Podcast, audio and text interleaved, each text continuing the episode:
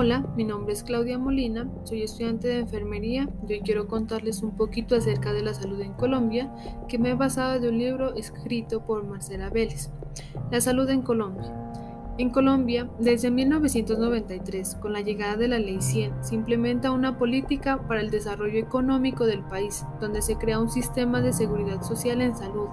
en el que el Estado se compromete a financiar el trabajo y la salud de los colombianos, creando en ellos una gran ilusión de un mejoramiento de calidad de vida, tanto para el trabajador como para su familia.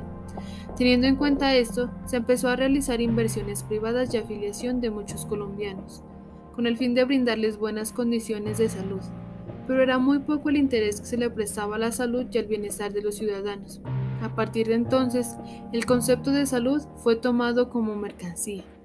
Al ver que el financiamiento no daría abasto, se acudió a estrategias de negación de servicios de salud, restringiendo el acceso y limitando la autonomía médica, en donde el personal de salud trabajaba sin remuneración, con lo que no le alcanzaba a sustentar sus gastos y le tocaba trabajar en diferentes lugares, terminando muy cansados y sus horas de descanso eran muy mínimas. Además, en los centros de salud había carencia de especialistas, debido a que la oferta de servicios está basada en lo que genera dinero y no en lo importante o necesario para los colombianos. Después de la Ley 100 de 1993, en el 2013 se propuso una nueva reforma en la que los trabajadores y profesionales de la salud se manifestaron, ya que con la Ley 100 la atención en salud fue privatizada y había quedado muy deplorable. Se decía que la atención que brindaban las instituciones públicas era ineficiente a comparación de las instituciones privadas, y no era por el trabajo que desempeñaba el profesional de la salud, porque ellos protegen la integridad y dignidad de la persona con empatía, puesto que no saben por la situación que el paciente pudo haber pasado antes de ingresar al consultorio.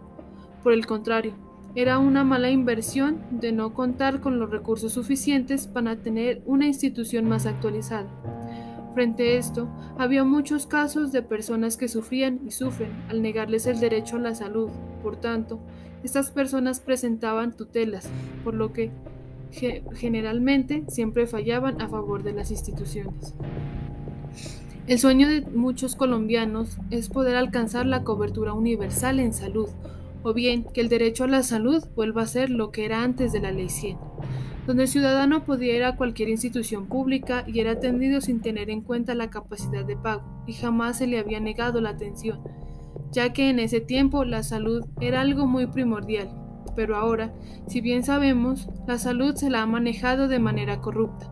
Es por eso que el Estado formó una comisión de determinantes sociales con el fin de mejorar la calidad de vida de los colombianos, para que haya más oportunidades de trabajo, estudio y vivienda. De esa manera, poder minorizar la pobreza y la inequidad,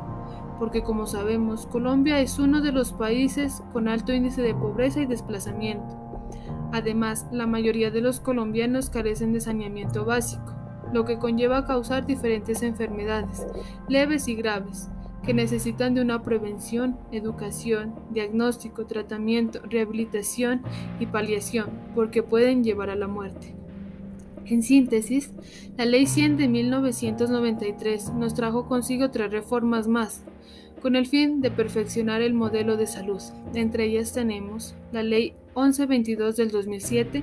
la Ley 1438 del 2011 y la Ley Estatutaria del 2013. Cada una de estas fue aprobada porque supuestamente garantizaría un buen acceso a la salud, lo cual fracasaron y empezaron a aumentar las tutelas, por lo que se declaró a la salud como derecho fundamental autónomo. Teniendo en cuenta lo anterior, lo escrito por Marcela Vélez, me llama la atención dos propuestas para una reforma ideal, las cuales se centran en los ciudadanos, sus creencias, su estabilidad económica, su demografía, sus problemas, porque más que brindarles una atención en salud, también es tener empatía por esas personas y hacerlas sentir apoyadas sin discriminarlas. Además, sería hacer un seguimiento e inclusión a todas esas personas que una vez se les fue negado el derecho a la salud y poderles decir que pueden contar con toda la disponibilidad de nuestra atención, porque para nosotros su salud sí es fundamental. Muchas gracias.